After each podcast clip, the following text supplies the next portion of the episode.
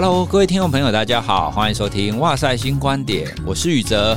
我们常常在讲要跟家人、跟朋友、跟孩子要有一个很好的一个陪伴跟理解，这样听起来好像很简单，可是什么样子是一个好的陪伴跟理解呢？我们有的时候会在社会上看到一些新闻，那新闻呢，可能是某一些孩子哦，或者是年轻人，他可能犯了错。那在访问他家长的时候，那个家长就说：“嗯，我的小孩很乖啊，他怎么可能会是这个样子？我的孩子不会做这种事情的，他是一个好孩子啊。”好，那是有人说谎吗？为什么他的爸爸妈妈都他他会说他是好孩子，可实际上他却做了一些让大家觉得很愤恨的事情？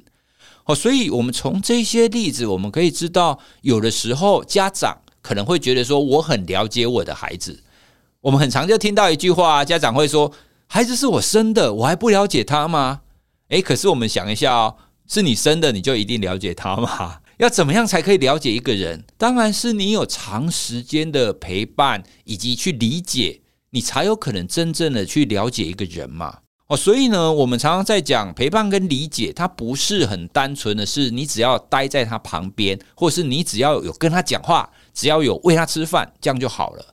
好，像以前在我小时候，我的爸爸妈妈或者是我的长辈都会说要够囡仔。哦，那够囡仔的意思就是你要照顾孩子嘛。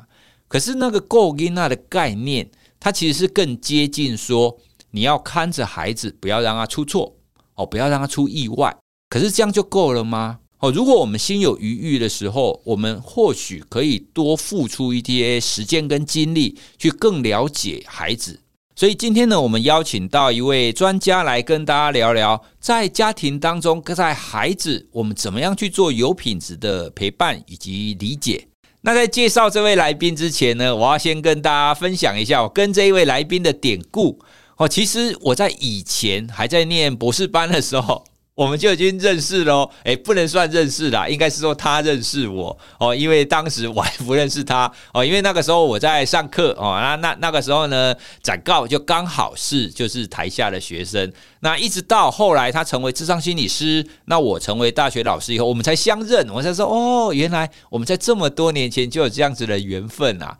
好，所以我们今天邀请的来宾呢是智商心理师胡展告。好，我们先欢迎他，展告。Hello，宇哲老师好，大家好。哦，所以我们后来相遇的缘分也是非常的巧妙。诶，展告，你以前我记得你说过，以前你是念社福的嘛？对，哦，社会福利系嘛，对不对？中正大学社社福系，我以前是在中正大学念心理心理系跟心理所的。那你念社福系之后，你是因为什么因缘才让你就是转换，然后去继续去念智商心理这个部分，然后现在也在从事这种心理相关的工作？哦，老师在问这个问题的时候，我脑袋里面浮现了之前休课的画面。那个时候的互动比较像是举手，然后问跟睡眠有关的问题。对对对。那那个时候的确是念社会福利系，然后我记得我们系上比较主要的发展会跟社会福利政策有关。那的确刚开始进入这个科系是为了想要做助人工作，但是慢慢的，好像在这个念的过程当中，会觉得在政策的后面比较不是我喜欢的样子。然后我就发现，诶，我我可以跟一个人说话，我问了他一个问题，然后他的表情、他的眼泪、他的笑容不太一样。我在那个过程当中可以很快得到他的回馈，然后从那个回馈再更深入去认识他的内在到底在想什么。因为人的想法是没有办法用文字体现的，他不是挂一个脑波仪在在头上，然后他的想法就文字化，没有，你只能透过问。然后我就发现，不断的去精炼那个问句。可以提取出这个内在的思考，那个是我很喜欢的事。呃，会转到智商其实是误打误撞。我刚刚讲的那一段很光冕堂皇的话，比较像是我这几年自己在工作当中的发现。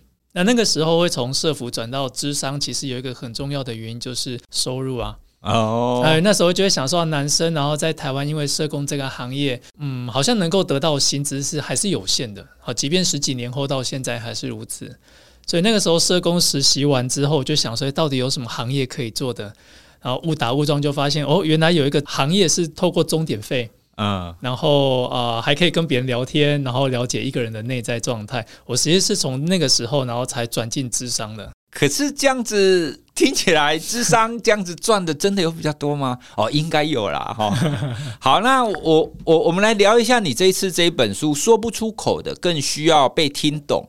哦，那这就跟我们刚刚在谈的所谓的陪伴跟理解有非常有关系。那你可不可以跟大家先聊一下你在写这本书的初衷，跟你有什么样子的经历和想法有关吗？我自己在做咨商的时候啊，一直有一个想法，就一个很纯粹的目的，就是让每一个来到我面前的人能够被理解，能够被听懂。那理解这两个字，好像我们都很熟悉，也很常挂在嘴边。但是常常我发现，在关系里面的冲突，不是来自于我们真的想要伤害对方，是我不懂你在想什么，那我也不懂你的需求。所以呢，我做的事情不是你要的。好，我用一句我在演讲当中最常讲的话，叫做“我给的爱你接收不到，那你要的爱我给不出来”，然后我们就不断在关系里面挫折，然后就有很多的冲突，到后来为了保护自己，我们就变得越来越疏离。那我在这本书的序里面提到一个故事，就是小时候我因为在那个那次不知道发生什么事断考，我就很想拿满分，嗯，然后前面三科考完，我很确定一定都是一百。最后剩下那一科，因为中年级嘛，当时考四科，呃，有一题我就觉得，哎，我我有印象，但是想不出来，所以我就非常，你知道，进入一种心流的状态，我完全不知道已经打钟了，一直到那个呃收卷的老师到我旁边，他就把我的考卷抽走，然后就问旁边的同学，所以他是白痴嘛？那我们班同学就很压抑啊，因为他觉得不是，他每次都是考第一名的那一个人。那我就跟老师说我没有作弊，因为老师觉得我作弊。哦，那你知道那个年代跟老师顶嘴是不对的，所以我就被拽到这个啊学务处，以前叫训导处，然后后来就叫父母亲来学校，因为那时候我在辩解的时候，我态度可能也不是太好，因为你很急。对，我很我觉得被误会了，而且我真的完全我压根没有想到去作弊这件事，我就看着我爸妈到学校，但我爸就很生气骂人，那我妈就很难过的道歉。其实那个当下我就会觉得说啊。好像孩子被误会，从来没有被理解跟被说出口的机会。嗯，那我从那一天开始做了一个很大的转变，就是当我站在讲台上，一样还是领奖，可是我在心里面就下了一个决定，我想说：好，如果你们觉得我是坏孩子，那我就试着坏给你们看。哦，所以比如说后来就到杂货店去偷东西啊，然后破坏公物啊，然后上课用各种方式让老师没有办法好好的讲课。但是慢慢到后来，又会觉得这好像不是我想要的。就是我很成功让这些大人难过，让他们很难跟我相处，但心里面总有一个失落。所以一直到后来啊，我走上智商之后，我我好像很直接的就进入跟儿童、跟青少年、跟家长做智商的这个领域，然后也开始做演讲嘛。一直到有一次我去上一个广播节目，然后聊得很开心。可是在这个呃广告时间。主持人就像我们现在戴着耳机，就把它拿掉，问我说：“你为什么天天在对这个家长演讲？” 我到那时候心里面突然有一个答案，原来我在演讲的时候是希望这些大人可以听得懂孩子心里面到底在想什么。嗯，所以某种程度也在帮小时候的自己发声。那这一本书其实从头到尾都是站在一个大人的角度。但是重新让他们理解孩子到底在想什么。那你你说他是亲子教养书，好像也是。但是会不会阅读这本书的成人，他们也都很少有被听见跟听懂的经验。嗯，哎，所以这本书的书要就说，不只为孩子而写，也为大人而写。对，听你刚刚在讲你小时候那个故事的时候，哦，我也难过了起来。因为你可以想象那样子的一个孩子，他其实是想要做好自己想做的事情。但是就那一点点的误解，然后又连接到他周围的，特别是自己最在意的父母亲，那大家都不理解我，哦，所以有的时候的确孩子会因为这个原因而出现一些反动，就我刻意要坏给你看，反正你们都不理解我嘛，反正你们都觉得我是坏孩子。哦，所以我们从这个角度来看，就知道理解跟陪伴其实是非常重要的一环，而不是只有你看着他，而不是只有你喂他吃饭而要求他考一百分。我们需要更多更软性的方式去知道整个家庭或者是跟孩子之间应该要怎么样子的互动。好，那我们就从陪伴来开始讲好了。就像我刚刚有提到的啊，我们常常会讲够音啊，就是你只要坐在那边，然后陪在孩子的身边，这样子就是陪伴了吗？好，那在整个教养上，那陪伴为什么非常的重要？就是有陪伴跟没陪伴，它到底差异在哪里？我觉得陪伴这两个字，因为它太抽象了，好像常常我们觉得物理距离很近，就是陪伴，对，就在陪伴，但它其实可以有很具体的生理依据，然后可以有心理的依据。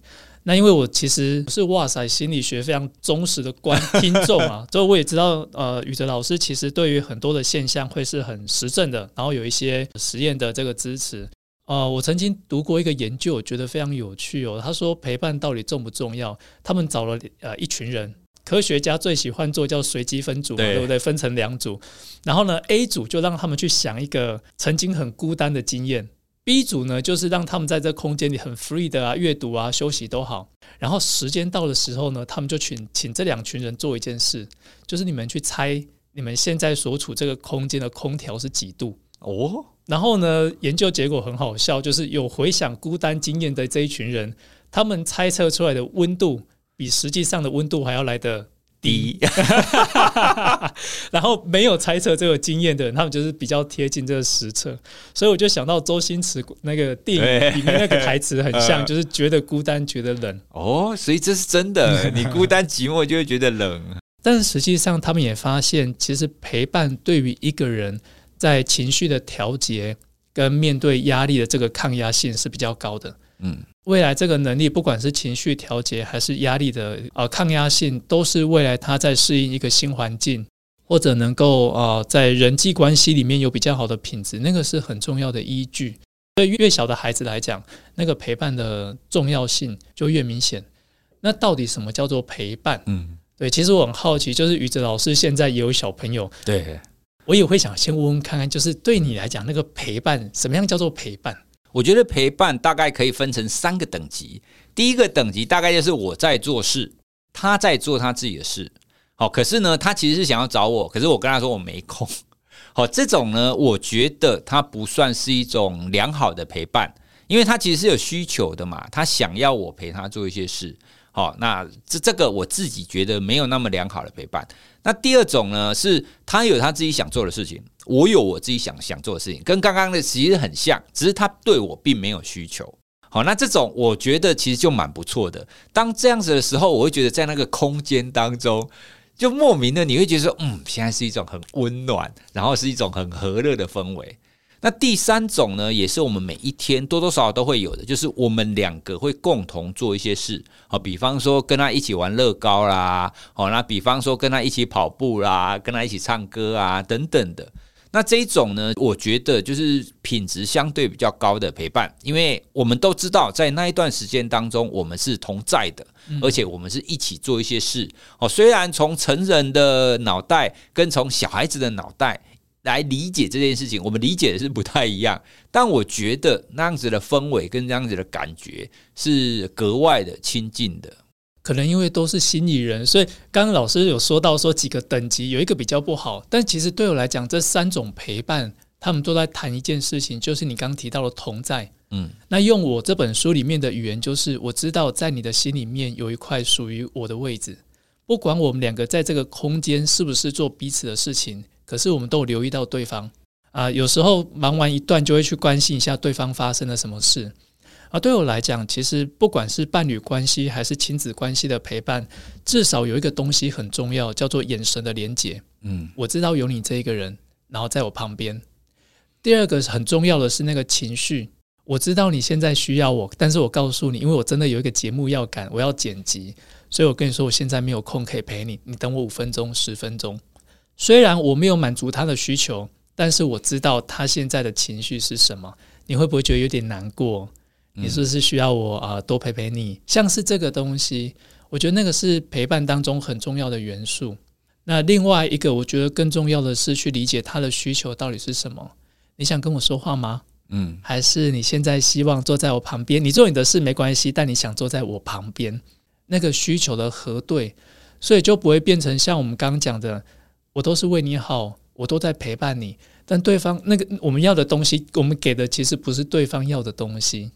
好，所以几个，第一个是那个至少我觉得眼神的连接是要的，第二个是情绪上的贴近，对，我知道你现在的内在状态，第三个是能够理解对方的需求。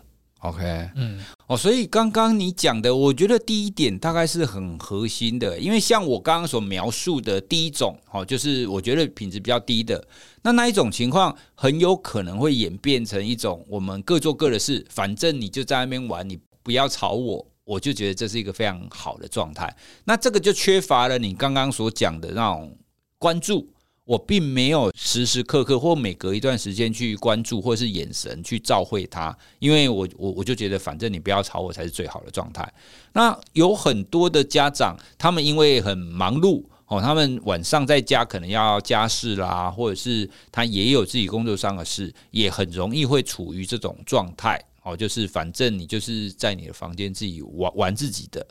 好，所以从你刚刚的说法，我们在有工作的情况底下。也的确，你需要忙，但是呢，如果你可以忙一段时间，然后可以跟孩子有一些互动，然后跟他有一些交流，去理解他他现在在做什么。好，比方说，我想象起来就是我做了一段工作，那我就去看一下，比如说我要站起来喝水嘛，我就去看了一下，诶，我就问他说，诶，那你叠的这个积木是什么东西呢？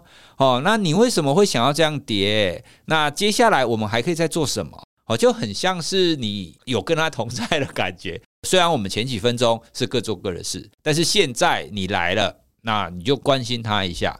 哦，那这样子是不是比较贴近你刚刚讲的陪伴呢？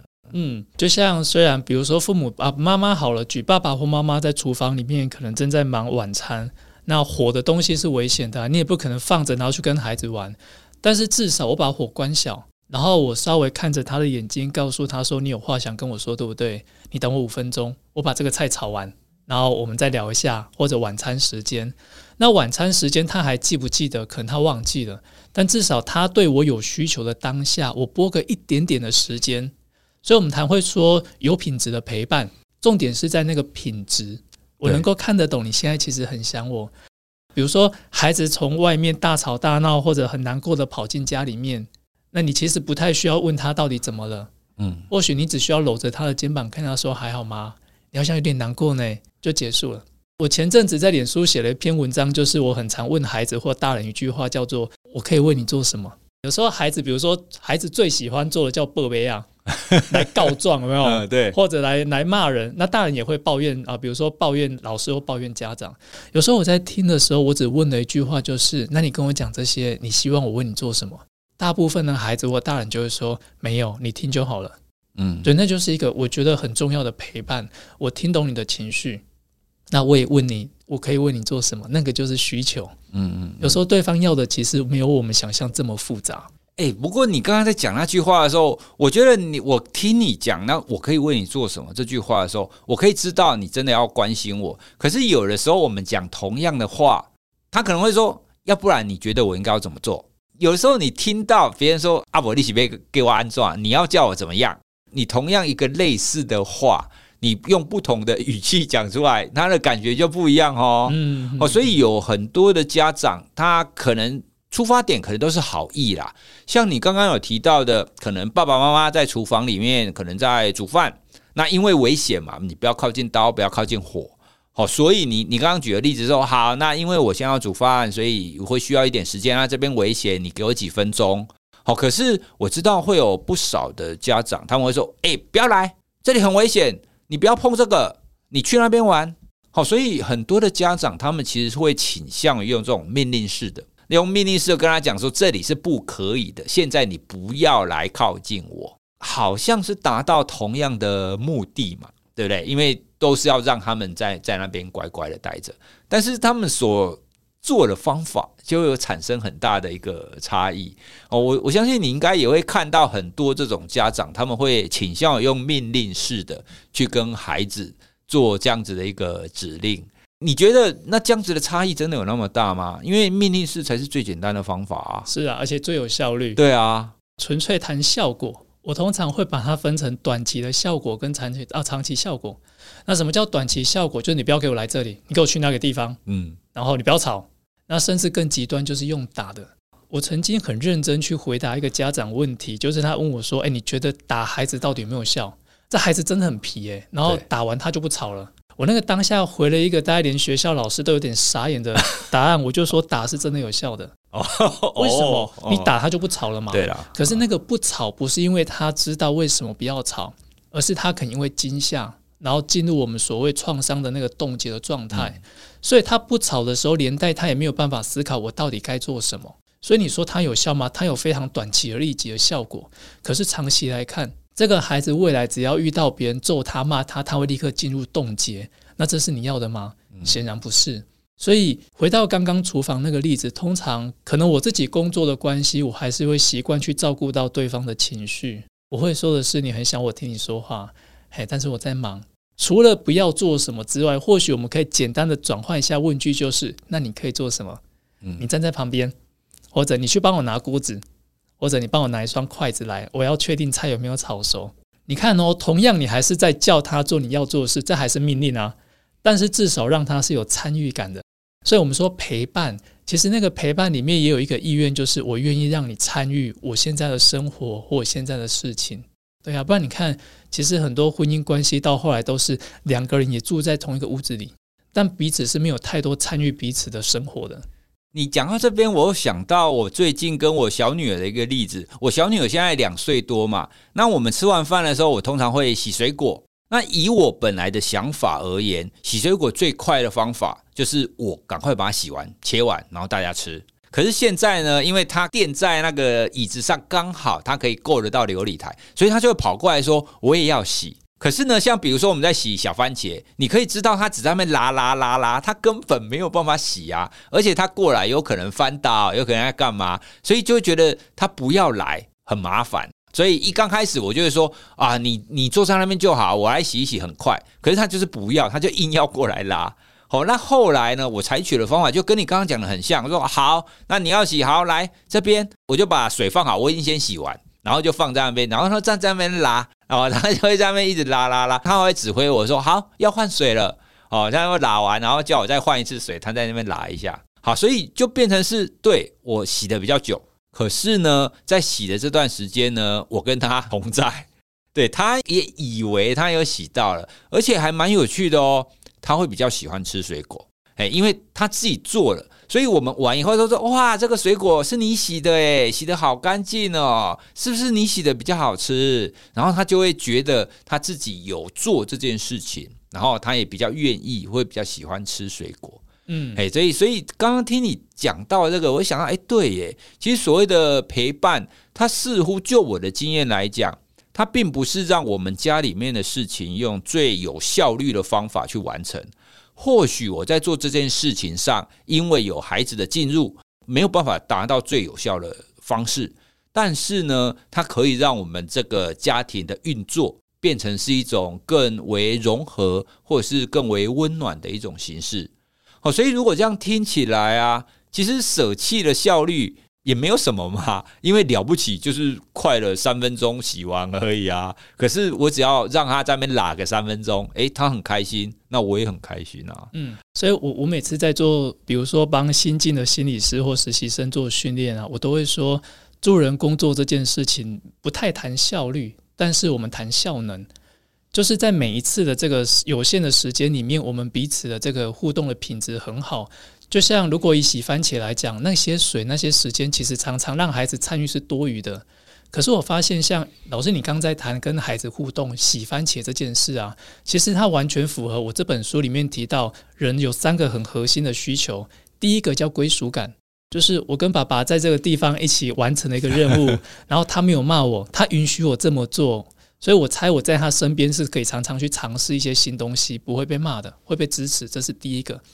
第二个，在那个过程当中，他感觉到我会完成一件事，我有能力，成就感。对，然后呢，在从心理学来看，常会谈一个叫做自我效能或自我价值。其实我把它归类在这本书里面，都谈价值感。我觉得我还不错，我有能力，所以孩子的信心会从这个里面慢慢的长出来。那价值感会堆叠成另外一个东西，就是那未来我知道遇到这件事，我可以这么做，那个叫希望感。我知道我能够完成这件事情，那个主观的信念。所以你看，你多花了那可能几百 CC 的水，然后多花几分钟，可是，在无形之间，在孩子的心里面满足这三个需求，那个是很重要的。对啊，因为我这样回想起来，我也发现，哎，其实很早以前，我太太她在对待我大女儿就是这个样子。大女儿现在小一嘛，小学一年级，她现在只要她先回来的话，我太太就会请她帮忙一起做菜。那一刚开始，我会觉得说，哇，他才小一而已，你叫他拿刀子在那边在那边切啊，那边切，那不是很危险吗？好，这是我一刚开始的想法。可是后来我看过几次以后，我就发现，哎，你只要这样子做完，我的大女儿她就会很开心的说，哎，爸爸，你看今天的菜，这个是我做的，这个是我做的，我做了什么？我做了什么？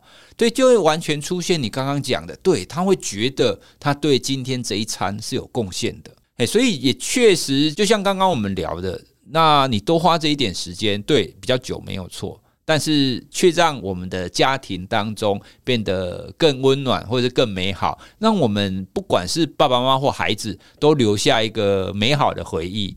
对，所以这样听起来，嗯，这个时间跟那种精力浪费，其实还蛮不错的啦。对啊，所以你说陪伴，其实什么叫陪伴？就是你在跟他互动过程当中，他其实从你身上获得了很多的东西，不只是物质。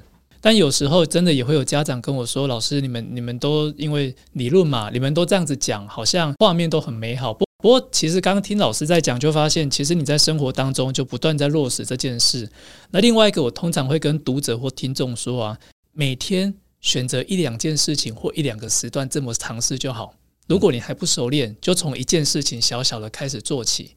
那甚至有父母亲如果挑战说这不可能，我通常会反问一件事。”我就说，如果没有意外啊，我跟你都会比这个孩子提早离开这个世界。未来，当我们都不在他身边的时候，他遇到困难、他寂寞、他孤单的时候，你希不希望他能够从内在长出一些因应这些困境的方法或能力？啊、那如果是从什么时候陪伴呢？当然是从现在啊。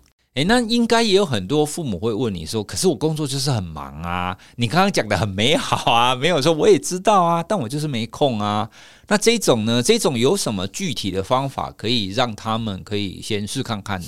我会问一件事情，就是你先回去观察一下，你喜不喜欢自己骂完孩子的样子？不喜欢。还你喜还是你喜欢骂完的那个氛围？好，如果不喜欢。那你愿不愿意试着用我们刚刚讲的方法去回应一下孩子？回应完之后的重点不在于到底有没有立即的有效，因为我跟你说，孩子如果被你骂习惯了，你突然问他你需要我为你做什么，其实他会更惊吓哦，哦。对，哎呦，爸爸今天不一样哎，他 他怎么了？他心里想说，你干脆骂我好了啦。但是如果你回应完之后，即便结果一样，可是你至少不会讨厌刚刚这个口出恶言的自己，或者那个气氛很僵的氛围。那就是一个很好的改变啊！从这个地方慢慢在练习，在练习。那刚刚我们在谈陪伴的时候，我觉得还有一个很重要的就是理解。哦，因为啊，你刚刚一直有提到说，我们要跟孩子说：“诶，我知道你很想要我陪你，可是现在我有工作，那你可不可以给五分钟给我？”哦，所以听起来就是你要让孩子知道我理解你想做什么这件事情。好，那是不是一定要有这种理解的元素，让孩子知道我理解你？好，让孩子知道我跟你同在，这个陪伴的品质才会足够啊。如果我们把说话的语言当成一种讯息来看的话，命令比较像是讯息单方面的传递，单向告诉你怎么做；但是理解比较像是讯息双向的流动。那其实不用讲亲子关系嘛，我们伴侣关系都好，你希望对方直接命令你去做一件事。还是有一个时段，你们可以坐下来，好好的听听对方在想什么。即便对这件事我们没有共识，可是我们听懂彼此的声音。那如果要理解，最重要的就你还是要去核对。就像我们刚刚谈到一句话，叫做“我可以为你做什么”。虽然孩子可能讲不出来，但是他会感觉到你好像给了一个空间，然后你有意愿听听看我到底想要什么。我觉得那本身就是一个理解。所以理解并不是说我完全知道我讲了这句话，他就精确的回应我，那是不可能的。但是呢，对方就会感觉到你好像想知道我要做什么。如果他真的回答不出来，我会说的就是：那你想一下，好，如果想跟我说话的话，你就可以来找我。嘿嘿嘿。所以其实我们在谈理解的时候，前面谈陪伴有很多的元素，就在理解，提供那个被理解的经验，包括去同理他的情绪，包括去核对他的需求。我觉得那个都是理解的一部分。听你这样子讲，我回想起来，在不管跟我的两个女儿哪一个，其实理解通常会是我们要互动的一个开始，特别是她有一些奇怪的情绪出现的时候，像我小女儿，她现在有有时候三不五时就会很灰啊，然后就会说我不要，我不要，不要怎样。那一刚开始你会觉得说啊，叫你穿衣服，你为什么不要？那外面很冷啊，你就是要穿外套啊。好，所以我们会习惯用命令式的方法，就是说外面很冷，所以你要加外套。那我们也觉得我没有错啊，可是他为什么不穿？哦，所以我们后来有一些方法，就是好，我们去衣橱，你自己选。那你想要穿什么样子的衣服？哦，所以就这样转换起来，他就会觉得说，诶，我。就孩子的立场，他就会感觉他不是单纯的接受一个命令，说你一定要穿这件衣服，而是你因为外界可能是因为比较冷，所以孩子他自己要去做一个选择。好，所以这样听起来，以父母的照顾行为来讲，我是觉得比较麻烦啊，因为你要带他去挑，而且他挑的可能又跟他的衣服不搭。好像两岁的小女儿，她很容易上衣、裤子跟鞋子完全的不搭。哦，因为他们没有了，他们现在还没有一个很完整的一个美感嘛。但是反正没有关系啊，他他喜欢小孩子的风格就是这个样子。嗯嗯。好，所以我我觉得理解真的是一个非常巧妙，而且是非常重要的一环诶。特别是那一种孩子还小，他没有办法适度的表达出来的时候。你老师，你刚刚在讲那个画面，我觉得很有趣，就是。女儿在爸爸的眼里，可能就是哇，很很珍贵的那个画面。然后看到他这样子上上下半身搭配不搭的时候，你就觉得 啊，哟，对啊，你就很想换过来啊，这穿着什么东西？但但是后来其实也一样啊，就是你就想想啊，反正没关系啊，你才两岁，对啊，两岁的小孩穿什么都可爱啊，所以也没差哦。那关于你你刚刚讲的理解，我我想到一个例子，这个其实也从我老婆身上学的啦。因为有有时候他们在哭的时候，他们通常会没有办法说清楚他为什么很难过。好，比方说最简单的，他跌倒，跌倒哭。好，所以以前我们长辈的方法通常是啊，不要哭了，不要哭了，地板坏坏，什么东西坏坏。我们以前的方法都是这个样子。可是我后看到他在抚慰他在哭泣的时候，我通常说：“哦，你跌倒了，因为你很痛，对不对？哦，因为你很痛，所以你会哭。哦，那你哪里痛？怎么样？怎么样？”哦，所以我也是从这些行为，我会学到说，哦，其实啊，孩子，如果你可以理解他为什么哭，他反而比较快停住那个情绪，诶，因为孩子他哭，他其实是想要让大人知道嘛，想要让主要照顾者知道说，诶，我有一个 something，我有什么事情发生了，所以他哭给你看。嗯，诶，那当他过来说，哦，你是不是跌倒了很痛？哦，你是不是很需要爸爸妈妈陪你？哦，你是不是有什么需求等等的？哦，当可以让孩子知道我理解你的时候，他的那个需求不能说完全满足啦，但至少他哭的这个反应，哦，他觉得，诶，你已经知道为什么我要哭了。好，所以这也是听到你刚刚在讲的，在谈跟孩子的理解跟陪伴。哦，我觉得，诶，对，其实有只要有一点点的地方，我们稍微调整一下。诶，其实我们做的品质就会好很多诶，而且在这个地方，我也想再多补充一点点。其实老师刚在回应孩子的那个跌倒的情绪啊，不只是理解，因为理解就是哦，我想你现在应该蛮痛的。可是你说话的语调，跟你在那个时候愿意说出这句话，其实孩子的情绪能够沉呃沉淀下来，还有一个很重要的因素在里面发生，叫做接纳啊。我知道你很痛，可是。痛是正常的啊，你可以痛，你可以哭。我并没有因为哭这件事情就说啊，地板不对，也没有说你很脆弱，没有。所以回到节目一开始，老师举一个例子很有趣哦。他说，孩子明明就做了很多的不好的事情，但父母亲就说不会啊，我的孩子不会这样啊。我听过一个很经典的例子，就是孩子犯错已经被抓到警局了，父母亲就说这不会是我孩子做的，孩子就跟警察说这是我做的。哇，其实他很期待的是父母亲可以接纳，他的确有些方面是对我就不好，但是你们也不会因为这样子就否定我。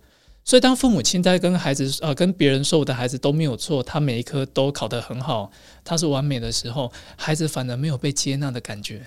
哎，对你讲到这个，我想到我看过的很多的例子，甚至我觉得是惨案呐，就是因为爸爸妈妈可能都是社经地位很高，甚至他的兄弟姐妹大部分都是那种，比如说医学系啊，或者是非常有成就的，可是就独独有一个，他可能学历也不高，那他想做的事情也不是就是可以赚很多钱的，所以他们整个家庭就对于这个孩子就不接纳，就会嫌弃他，说为什么你会这个样子？所以你想到那一个那一个孩子那一个人，你就会觉得哦，真的是非常的心酸。对啊，对啊，他就同样是人啊，我同样是你们生出来的啊，为什么你们只照顾那一些表现得很好的？难道我做的也不是错事哦？他并没有做错事哦，只是他做的并不是他父母亲眼中的那种一百分那种优秀的状态，那他们就不接纳他了。哦，所以这样听起来，我们所谓的理解，它其实还有一个层次，或者是还有一个部分，是我们需要去接纳孩子他所展现出来的样貌。哦，就像你刚刚讲的，我们不是叫你不要哭。哦，其实哭泣它本身就是一个情绪的表达嘛。我们接受你哭，但是我们也很快的跟你知道说，哦，好，那我知道你为什么要这个样子。嗯嗯，哎，那讲到刚刚在讲哄小孩啊，我自己是觉得很好的招式，诶。哦，这个招式就是因为像我们刚刚讲的小孩子哭嘛，然后我我们就跟他讲，哎，你是不是很痛？你不是这样，对不对？还有另外一个就是你抱着他讲，哎，我发现抱着他讲的效果很好哦。我自己是以为，因为拥抱会让我们产生催产素嘛，那这种催产素你其实是可以很快的让他们从那种高度压力或者是高度紧张的状态底下去做缓和。好，所以我在面，特别是小女儿，因为小女儿两岁，两岁很长，就是很欢啊，或者是出现一些情绪的时候，这个时候通常我们就会抱着她，然后就会跟她讲说啊，我知道你可能需要什么，我知道你可能很痛或者是不舒服，怎么样？哦，那他通常这样子讲完，他就很快，他的情绪就会收敛下来。哦，所以从这样子小孩子的表现，我自己以为就是哦，好，如果你可以很快的让他明白。我理解你，那我接纳你，那他们这这样子负面的情绪的这种哀嚎啊之类的，他就很快可以停下来。如果那种两岁的小孩子是这样子，那我们应该就可以推论，就是不管各个年龄层，他应该都会有这样子的需求嘛。其实你刚刚提到那个拥抱啊，我觉得它真的是一个稳定情绪的捷径。但是有一个例外，就是你不要在青少年脾气很暴躁，然后全打完球或者全身都汗的时候去拥抱他，那个谁都不喜欢。可是我发现，其实拥抱跟心理上的陪伴都会提供老师刚提到一个大脑的神经传导激素，叫这个催产素。嗯。那催产素可以让一个人的情绪比较稳定嘛，对不对？觉得比较自在，比较安定。那在那个抱的过程当中，我通常会提醒啊、呃，大人还有一个小小诀诀窍，稍微施力。哦，好，抱着它，然后稍微施加一点点力气，把它往我们的怀里面压一下下。因为那个压的过程当中，很多呃的研究会提到，它可以去稳定一个人的自律神经，和那个深度的按压，所以不要去拍他。哦，然后也不要做那种就是我们在社交场合很 social 很假的那种空心抱，然后那个效果其实是没有的。哦，就很像是深深的这样子搂抱，对，就稳定的抱着，然后也不用去拍他，就抱着。但我觉得你的招式更厉害，你还一边的暖暖的跟他说话。对啊，因为就是也是 try and error，然后试错，哎，好像这样子效果不错，所以就是用这样子比较快速的，就是让他们可以缓和下来。诶，所以我们刚刚聊了不少，就是怎么样在家庭当中跟孩子做这种陪伴以及理解。可是啊，我觉得这样子的陪伴跟理解的核心的概念，它是不是也可以套用在比如说成年人？好，因为我们刚刚举例，可能就是两岁，那六岁可能是幼儿园、国小，那甚至到国中。可是如果高中跟成年之后，他在做陪伴跟理解这方面，有没有什么可以共通、可以一起使用的一个概念呢？我在书里面提到了三个元素，哈，就是人的核心三个需求：归属感、价值感跟希望感。它应该说，终其人类一生，不管在哪个年龄层，都是适用的。比如说，呃，有几次我陪伴这个临终的病人，我发现有些病患在生命的最后几天睁开眼睛的时候，他说了一句话，那个话并不是说财产怎么分配，不是。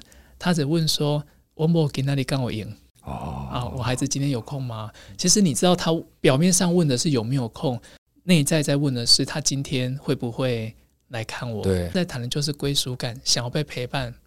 那有时候我们在陪伴成人的时候，会一不小心，比如说他被骗、被欺负或者受伤了。